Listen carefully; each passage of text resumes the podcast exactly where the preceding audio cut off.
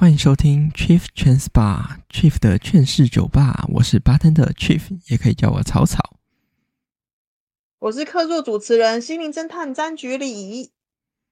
Chief Trans Bar 目前是一间偶尔快闪的跨性别酒吧，同时也是这个节目的名称。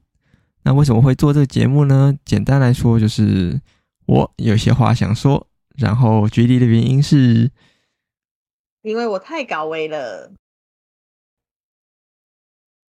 Hello，我们今天要要就是来听草草，就是来听 Chief 的分享，他去同游的心得。然后我本来可能应该也要有心得，可是因为我太懒惰了，我没有去，所以就是 让我就是好好恶补一下，就是 我们那个今年的跨游跟同游是怎么样的情况。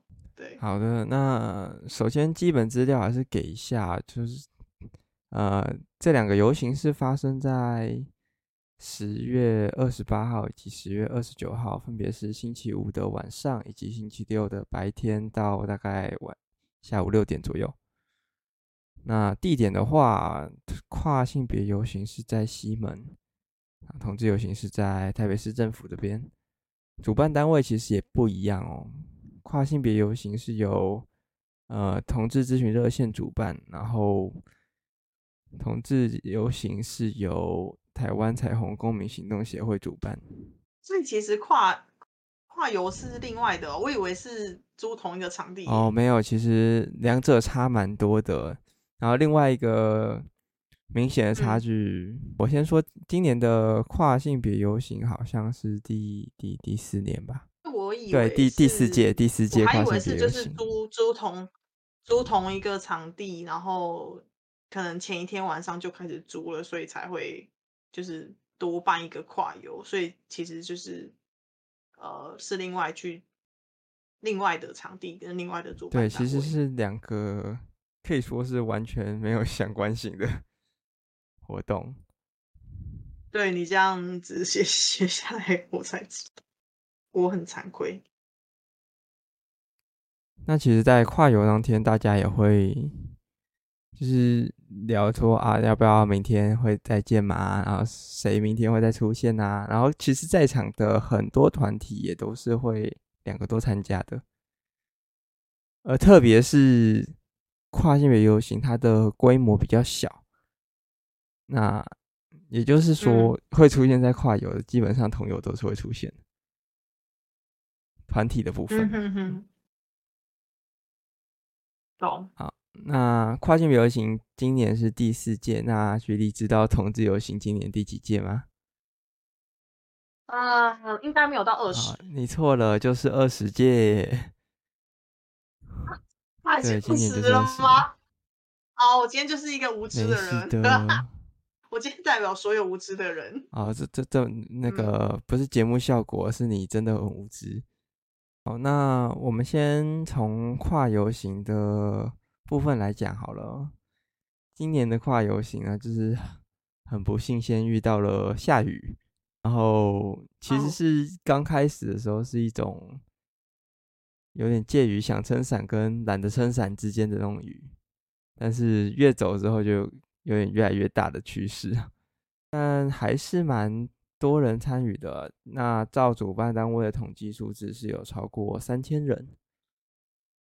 那是以四年来算多吗？呃，稍微尴尬是去年的话，因为疫情就没有什么走，主要是那种线上线上啊，哦、会有直播，哦、然后会有大家那边聊天室之类的。嗯嗯嗯嗯。那。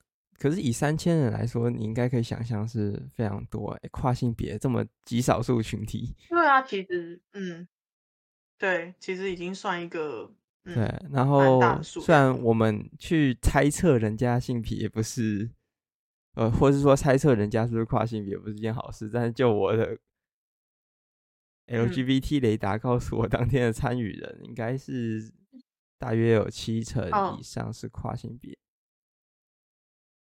哦，对，那当然认、嗯、认识的人知道他是跨性别，就是会知道啦。这边也没有要帮谁出柜，我也不会讲说我遇到了谁。懂。嗯嗯嗯嗯嗯，比例蛮高的。对，那少部分的候选人是有出现的。我唯一有印象，其实是一个绿党的候选人。那这这方面相比同游，我就觉得，一方面是能见度也不高，另一方面是根本很更少的候选人知道跨性别议题是什么。所以两两天的候选人的比例大概差多少？哎，应该先问同志游行的人数。你要猜吗？呃，有平均值吗？给我抓。我不太对，因为我不知道过往年的平均。哦。其实我也我我忘记了，就可能落我落过去是会看一下那些有多少人。呃，你刚刚说跨是三千，跨是三千，但同游时间比较长。呃，那对，有可能就是会收集到很多人嘛，就有人可能走一段这样。是是会有的，还是说这样反而？啊，我想一下，两万？你也太小看台湾了吧？啊啊！你说两千三百万人吗？十二万。万啊！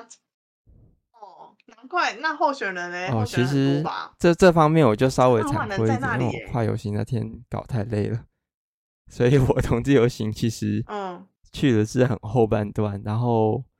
我其实，在摊位那边做比较多，哦、所以就没有去关注说主舞台啦，嗯、或是队伍走到哪里了，怎么样子。十二万人呢？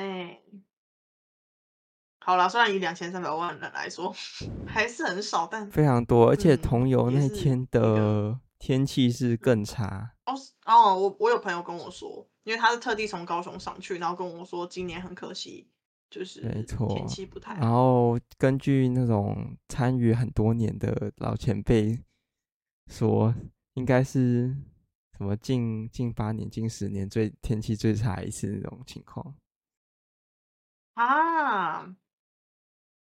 但我以为就是本来就是台北就很容易下雨，尤其就是秋天，因为往年也都到差不多都是十月份吧。我我印象中也都是十月，对，十月份吧。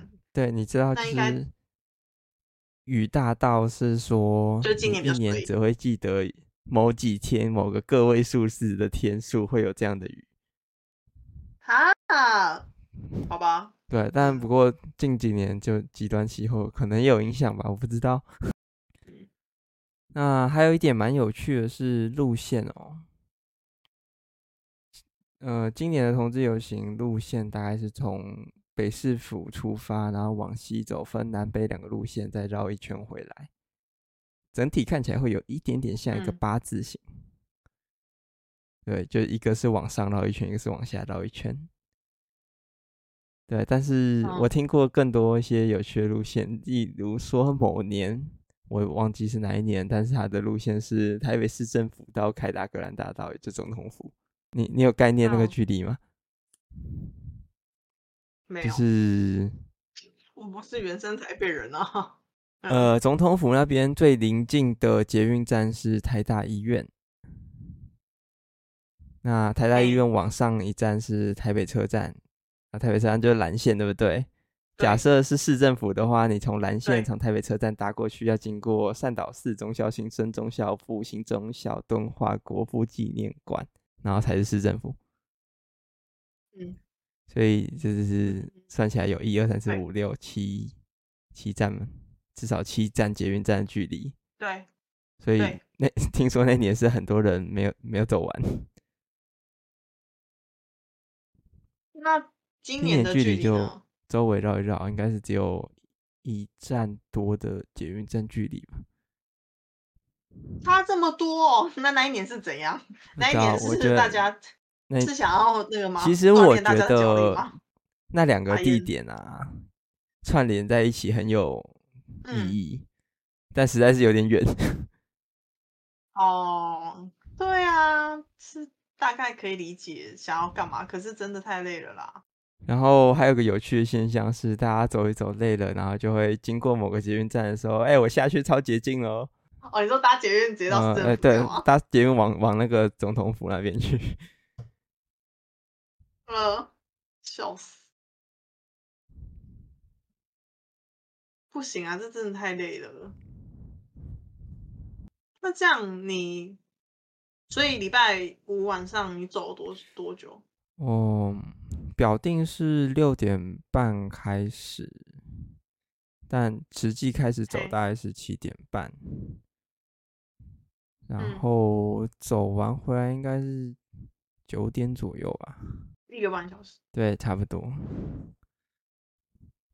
嗯，那其实就我我本来会有点考虑说要不要去这个游行。那主要对跨游，主要问题还是它就是在星期五晚上一个蛮不友善的时间点。嗯，那再加上它之前有个争议，嗯、就是去年的跨性别游行，如果稍早有说到的，它是线上举办的，那他们就找了一些 Drag Queen，你知道 Drag Queen 吗？嗯，就是变装皇后，那嗯，就是那个，对对对，那有些人会，就是有些定义里面，他们不会被算作跨性别，或者是说你去问他本人，他可能也不认为自己是跨性别，因为有些他可能就是，就像泰国，就是有一些就是只是为了要赚钱，对，有些人可能觉得这是这种表演而已，哈哈平平日也许是这样，也许不是这样，但这这都无关乎他个人的认同，可能是这样子，对。那这些人去代表跨性别在游行上做表演的时候呢，就会引发呃某些不不论是跨还是说觉得跨被奇怪的东的人代表的这种声音会出现。对，争议是这个。对。但是其实就是我我刚刚我有说跨游行的主办单位是同志咨询热线。嗯那。依照热线他们给的跨性别定义，其实是合理的。那他们的定义就是性别认同或性别表达与就是生理性别，或者说出出生指定性别有某种程度的不连续性。他特别加了一个性别表现在里面，也就是说，对这些 drag queen 在他们的定义里面也都算是跨性别。那你个人觉得？他们这样安排，对，我从那时候在想这个议题到现在，我都觉得，就是它不能算是一个错误，但我觉得就是一个沟通问题，以及沟通手法。那两个层面，一个是跟跨性别社群内部的沟通，我觉得是。大家容容易会觉得被代表，因为就是没有太多的沟通。他们可能是主办单位加上，如果说啦，我觉得如果你说你要找一个跨性别表演者，这应该是最简单的方式。对，那另另一个沟通会可能找变装皇后比较比较有看头嘛，然后比较因为毕竟他们是专业的，对对对，我觉得是有这个可能。就也许他也许他们有这个。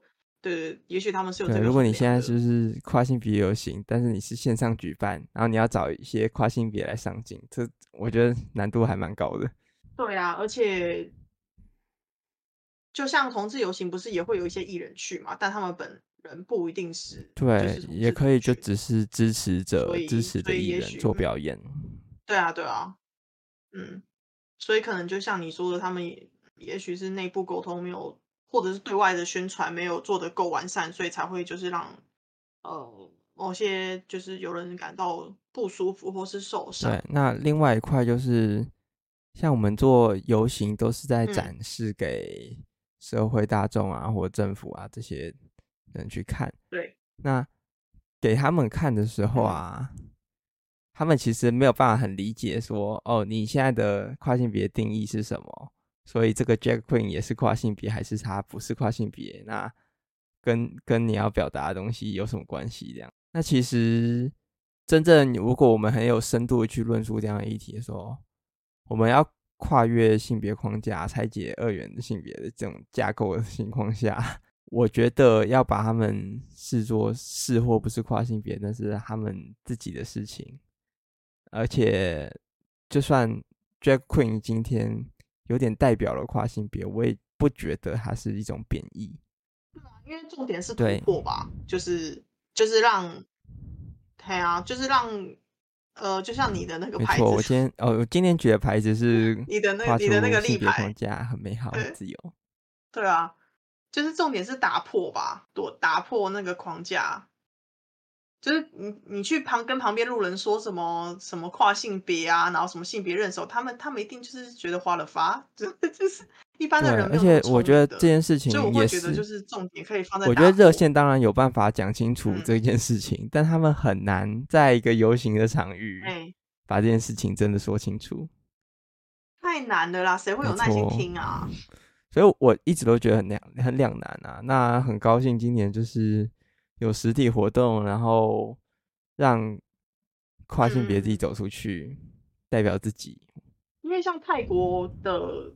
那个性别友善比较高，就是因为他们就是呃，变装皇后是一个职业啊，然后是一个就是呃认真的职业，然后他们后来不是也那个嘛，什么 BL 泰剧也很有名，所以我就是你让大家知道说有这个市场，像腐女现在好像也越来越越来越多人知道了，然后大家就会。更为习以为常，我觉得这种嗯自然的融入会对呃社会大众比较比较好，就是总比就是以前的新闻报道每次都说都同志游行，然后他们都故意去拍一些就是很裸露，穿的比较裸露的的一些肌肉猛男啊，或者是穿的很辣的的的一些游行的。参加者这样子，然后就会很容易，就是会让人家有不好的观感。那另外一个跨性别游行的问题，就是他在晚上，而且是星期五的晚上，那显然是一个对很累，累，然后比较难，对对对，上上班晚，晚下班还要去参与的游行，就。还要去走一个半小时，蛮、嗯、消耗心力的。之外呢，大家其实上下班时间不太一定。你当然说星期六也有人要上班，嗯、但毕竟就比较少了。然后还有一个原因是晚上，那晚上的问题就是能见度的感觉稍微比较低啊，然后会觉得说为什么只有晚上能出来，而且。大家一定会比较，就是同志游行明明就在白天，为什么跨性别游行要在晚上？嗯，应该也是因为知道大家要上班吧，然后可能规模又没有大到，就是去办到礼拜天一整天。我觉得，我觉得他如果要办礼拜天，然后办一样的时间长度是也没有问题。但我觉得他晚上可能原本有另外一个含义是，你如果不敢。例如说出柜啊，不敢哦，对对对，不敢被拍到什么的，你就默默的在旁边也没有问题。哦，但就不确定，就是主办单位他们是怎么想的。对，对，但我今年就是开始会有听到说，有人也蛮希望这个可以改到白天去，不知道。但如果白天的话，因为像我们同志游行固定就是。十月最后一个星期六，那对，假设你要白天的话，这是跨性别游行变得只能放在星期天，因为不太可能去动同志游行的时间，那不然就是要在别的时间点。就是我也觉得不太可能啊，所以我才觉得他应该就是因为我不确定他们办这个游行会花多少钱。那如果一到礼拜天，然后去申请路权或什么，是不是对他们来说就是又是一个比较大的经济压力？然后他们可能是不是种种的考量，才觉得说那就是礼拜五晚上比较短的时间，然后办一办。这我不确定耶，因为我觉得经济应该是一样的。对啊，就是星期五晚上花，就是办游行的花费跟星期天，如果你办时间一样，应该是一样的吧？对我是不太了解啦，我只是好奇，就是我是在想有没有这些可能。对，就是或者是他们他们自己他们自己就是组织内礼拜六处理完之后，礼拜天有事情要处理，然后可能没有空，没有办法去呃举办这个，我不知道，嗯、就是我只是刚刚就是随便想想。以这两个游行来说，都、啊、其实都是有申请一些封路啊、交管。对，嗯、哼哼哼我觉得应该是差不多啦。嗯、就是如果我把它移动到别的时间，嗯、但其实另外一个也蛮有趣的时间，会是那种跨性别现生日之类的节日。对，现生日，你是说有一个几月几号是被定为现生日哦？哦，你是说就是也许他们可以考虑办在那一天，但是我会觉得跟同游放在一起。的曝光率应该会比较高，嗯，这也蛮值得思考。然后会有一些，就是没，就是同志骄傲月啊的这种说法，其实这这个月份我通常会放在十月，因为就是有有游行。那你四年都有参加吗？并没有，有其实我我没有，今年同游跨游都是第一次。嗯、哦，真假？真假？我以为是你已经去不知道几次了。因为我以前参与游行的话，都是以其他社会议题为主，那，比较是那种哦，台台湾独立类的，或是撑香港，还有交通议题。那其实这这也牵扯到，像举例，你你有想过你为什么要去游行吗？我现在是广讲很广义的，就是游行，就是为自己所所支持的理念去付出实质的行动，让人家知道你支持。对，那像我第一次去参与游行，也是抱持了这样的心情，然后就会发现一件事情，就走在那边，然后可能跟着喊一些口号，然后就没了。好像有点无聊，然后可能天气还很热，或者是什么又下雨。嗯嗯，对。那其实我就是参与了几年啊，然后到现在会有个体悟。那其实今年也有，应该是第一次参与的朋友问我说啊，为什么游行啊就要就要这样子站在那边，然后走路很无聊？那其实我会觉得这就是游行，就是大家。出来为你的议题发声，然后让大家看到。除此之外呢，你其实就是在那边走路，然后跟理念相同的朋友聊天。就像你去那个竞选，就是那个叫什么？那叫什么？你说造势吗？就是后支持你 的。但我相信大多数人不会去造势。这样的意思吗？哦，不是，还是会有人去吗？就是 我听到是蛮少的。呃，对。但是我觉得去，我也是没遇过有人去。但是就是，嗯，你看，就是新闻报道，就是还是都拍得到某一些人嘛。那我们就是，我们还是知道会有一些人去。我觉得这是类似的概念呐，只是他们不会走，只是他们是被 关在同一个地方这样子。然后只是你游行是要走，对吧？我可以理解啦，因为其实我一直没有很大的动力去，就是也是因为就是我知道会比较。没有那么有趣，但是当然，如果跟就是朋友一起去，然后可以边聊天，那时间应该就会可以过比较快。那但是就是很实际的说法，就是像你刚刚说的，你真的人在那里，然后为了自己的一个理念或者权益去尽一份心力，你人数我们人数有做出来，就是就是会有效果，这是一个很现实的东西。你人没有去。你在那边线上支持或者什么，其实那个效果，我觉得还是有差的。虽然现在很多东西都网络化或是线上化了，嗯，所以对我没有办法为我的懒惰找借口。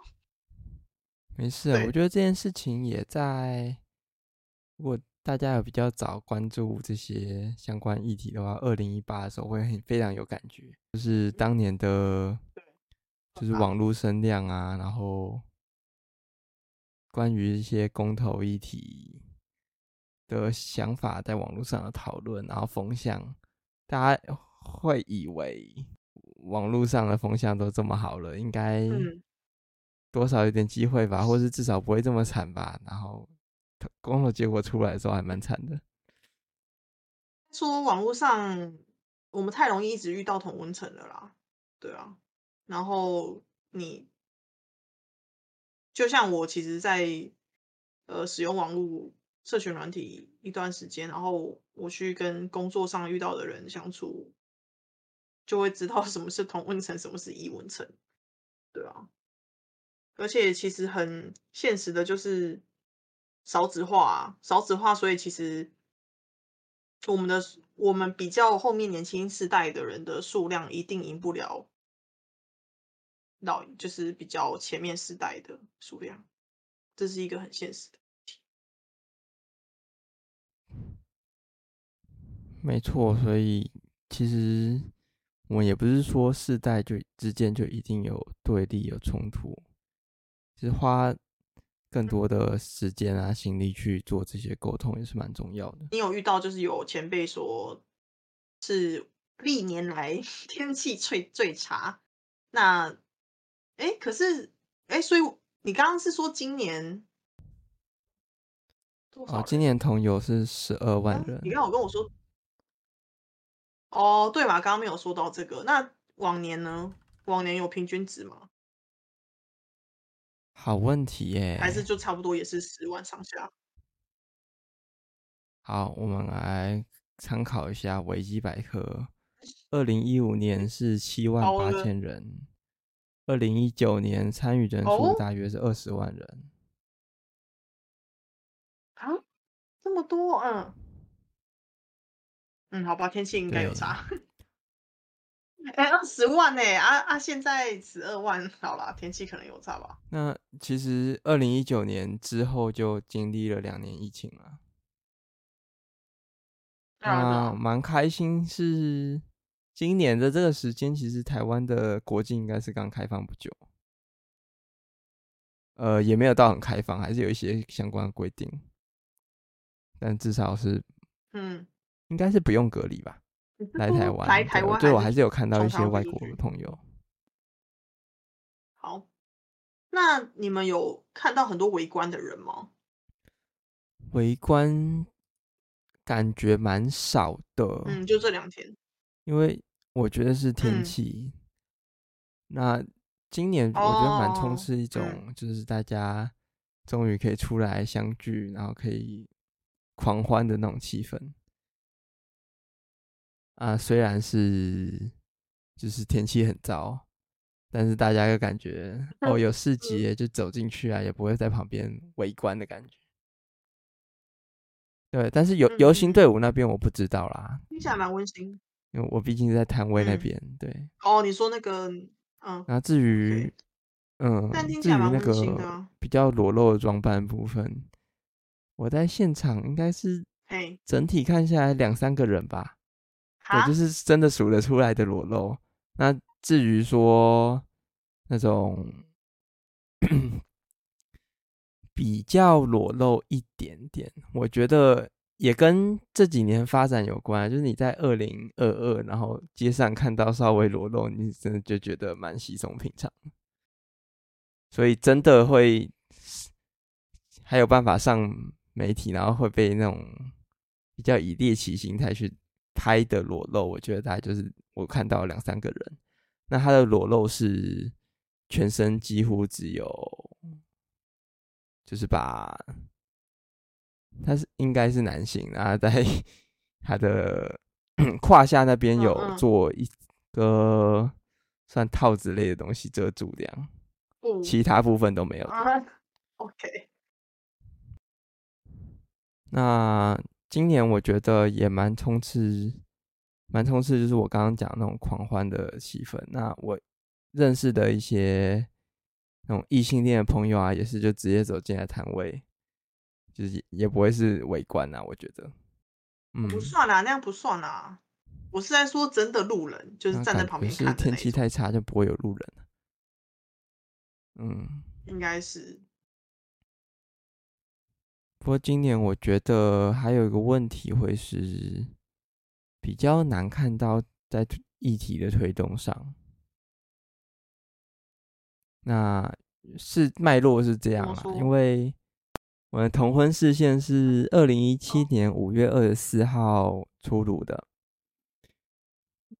所以从那一年开始啊，大家就开始在讲说，哦，虽然释宪过了啊，但我们要立怎么样的法律嘛。然后经历二零一八又有公投的事情，然后二零一九它的两年期限到之前就是有。呃，这个法案名称叫做《司法院释字第七十八号施行法》，就是现在的同婚专法。那这件事情走到二零一九，然后当年的游行人数，我们刚刚也说是二十万，应该应该是比今年多。之后呢，就开始呃疫情，所以游行比较，我不确定是没有举办，还是就是规模非常小。那到今年的时候，就发觉大家好像没有什么在推动议题，就是大家是来狂欢的、啊，那种开心啊，同志游行哎，这样子。那我觉得比较可惜的是，明显我们在一九年过的那份专法有一些问题，或是我们要讲文言一点，就是所谓未经之事。那我觉得光就同婚这一块，最主要的两个就是跨国同婚以及共同收养。那这两个议题在这次除了专门在推这个议题的团体之外，我是没有看到其他，比如说主办单位在台上啊，或是其他团体在声援这样的议题，会让我觉得蛮可惜的啊。毕竟还是这个游戏啊。自然没有，对啊，因为毕竟这是一年一度，呃，算蛮盛大、具代表性的活动。我以为还是会，就是可能稍微推一下耶。对，那另外一个部分，那有人举例牌吗？就是个人，呃、个人的话就是没有看到哎。啊？大家，大家是不是？但我自己从就是脸书上，因为我都是有在 follow，就是整个社群风向，大家怎么讨论，我也觉得是只有在就是同婚过了的那个附近，大家有比较在认真讨论说这两个议题还没有过，可是后面就越来越没有声音了。确实是这样，我我自己也没有很久没有印象，就是在社群上面有看到。在讨论这两件。对，那针对这两题，我简单讲一下我自己的看法。那跨国同婚部分，就是目前会被一些行政部门啊，然后有点像挡下来的方式，就是说，哦，这因为是涉外法律什么的。那也就是说，要对方的国家也是有同婚的，他才会给过。但这件事情很奇怪啊。那你说涉外法律，对方国家要不承认，那就算了。你在台湾的时候，可以让他们有婚姻关系啊。台湾在台湾国内不是不是涉外吗？那有些人会提到说，这会不会有国安问题啊？就是尤其是中国配偶。那这件事情也很简单就有解套啊。这么多人就是跟。中国人有婚姻关系，也我是说异性恋啊。那他们是怎么管的？同性就怎么管啊，没有问题。为什么会有国安问题？我不懂。呃，因为婚姻还算是取得一些什么居留权这些的，蛮简单的、方便的一个管道吧。不用烦恼异性恋嘛，异性恋的数量更多，嗯。对啊，我我原则很简单，就是如果异性恋可以，那就同性也可以啊。如果异异性恋你有什么管制，那就一样。我还以为，我还以为国安问题是因为就是可能中国人会反同性恋，然后他们怕说我们就是许可了说让中国人可以中国同性恋可以跟台湾同性恋结婚，然后中国就会打过来。我以为是在我觉得这这扯太远，结果居然在 说什么？对，我就是，我只是刚刚就是想说，嗯，国安问题是是那个方向吗？结果你说了一个，就是让我觉得，看这明明就不合理啊！就是你要烦恼你要烦恼那种就是国安问题，你应该先烦恼异性恋吧？异性恋的数量那么多，欸，好像异性恋现在是有一些去部门会去处理吧？对，有吧？就是同性恋可以比较办理。对啊，就这样啊，而而且一定还还是会偏少啊，那个比例一定差很多啊，这、嗯、这到底有什么好？好，另外一个是共同收养，那这题更是就不知道为什么啦。那共同收养问题是这样，像异性恋的婚姻可以有一个权利叫做共同收养，那就是双方都跟这个孩子其实没有血缘关系。但是双方就是透过收养方式都成为他的法定代人，哎，算法定代人应该是，就是法定的血亲关系。对，对。那在同同性婚姻的情况下是不行的，现在只接受寄亲收养，也就是说呢，其中一个人是有血跟这个孩子是有血缘关系，另一个人才可以收养。那这件事情很不合理嘛，就是。理论上，双方要共同，就是说结婚啊，然后想要共同收养一个小孩，应该是他们的权利。而且，我觉得双方都有，就是在双方都同意的情况下，成为法定血亲。那未来发生什么争执的时候，你法院可以去判，就是真的要争离婚啊，争监护权，法院有一个。孩子的最佳利益，这样可以去选择吗？好，那大概以上是我对这两题的看法。那另外，当然我个人最关注的会是跨性别的议题。那跨性别议题，从之前我们在讲同婚的时候，很容易会说我们要捍卫什么 LGBT 的权利啊，然后。这时候跨性别就觉得不对啊，你们在提同婚呢，好像就是我我被摆在后面的感觉。那也事实上是会有一种说法说，哦，我们先要先推同婚过，那跨性别之后再来。那今年就会，我会记得有些人是这样说，然后到今年我就觉得，所以得，出来呀，可能就是。毕竟数量还是比较少，所以就是比较没有被重视到。对，不过我觉得也是蛮有趣的是，最近在跟一些朋友聊天啊，就会发现，哎，同性恋蛮明显的，还是有哦，不太想分类他们啊，就是有些人会比较没有跨出性别框架。那我的性别框架整层会是说，哦，你是。一个男性的话，那社会期待你要，嗯，要阳刚，要赚钱养家，然后你的兴趣上可能被限制，比较限制在什么？哦，你可能要喜欢运动啊什么的，然后再加上性倾向上，他们就期待你是个异性恋啊，然后要结婚生子这样子。这整个框架，我觉得有些同性恋不会意识到这整个东西，然后他只会意识到说。哦，性情上这边我应该要可以做我自己的选择啊，但是不会意识到这整个东西其实都很有问题。这是父权架构啊，但这真的难解啊，真的很难解，真的要要有意识，真的是有点太难。就像就是常年来就是呃，gay 圈不是都有排就是排斥 CC 的文化吗？我是不确定现在还有没有，但就是之前就是有耳闻。哦，最近有看到一个蛮难过的经验分享，那他是把这件事情称为“荡灵羞辱”。对，荡灵。那他其实就是荡妇羞辱，那把那个“妇”改成“零”，也就是 gay 圈里面零号的那个“灵”。这样子就是还是父权啊，感。对对对，就就还是差不多的事情。还是父权啊。他的，哎，这还是父权啊！就是就算是没有女人的世界，是父权，好烦哦，太烦了吧？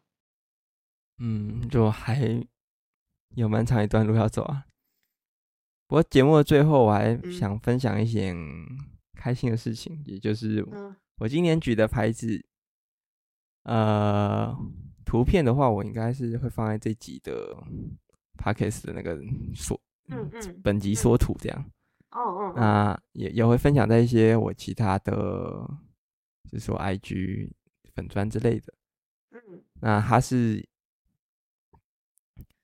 呃，跨出性别框架，很美好，很自由。那它可以中间切一半，左边会是跨性别很美好，右边是出框架很自由。我这这个我构思还蛮久的啊，配色上呢就特别把字配白色，然后左边配了一个粉红色，右边配了蓝色，刚好符合跨性别企业配色。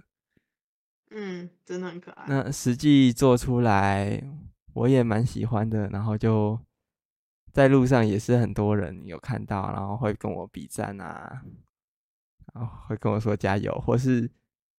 有大概就是在跨游行及同游行都同志游行都有大概五个人吧，会来找我说可不可以拍照？有的人是会拍标语跟我，然后有的人会就是要求合照，就是他跟我跟标语这样，呃、我觉得蛮开心哦，好像 coser 哦，好像 coser 哦。然后 有没有体验到刚 coser 的感觉？然后。我的那个标语下面还印了两个 QR code 呢，就是我的我们的 Discord 跨性别交流区以及我自己的这个 Podcast。嗯，那大家会去问说，哦，这个 QR code 是什么啊？可不可以扫一下？真假？所以有人主动扫哦。有，大概。所以可能我们。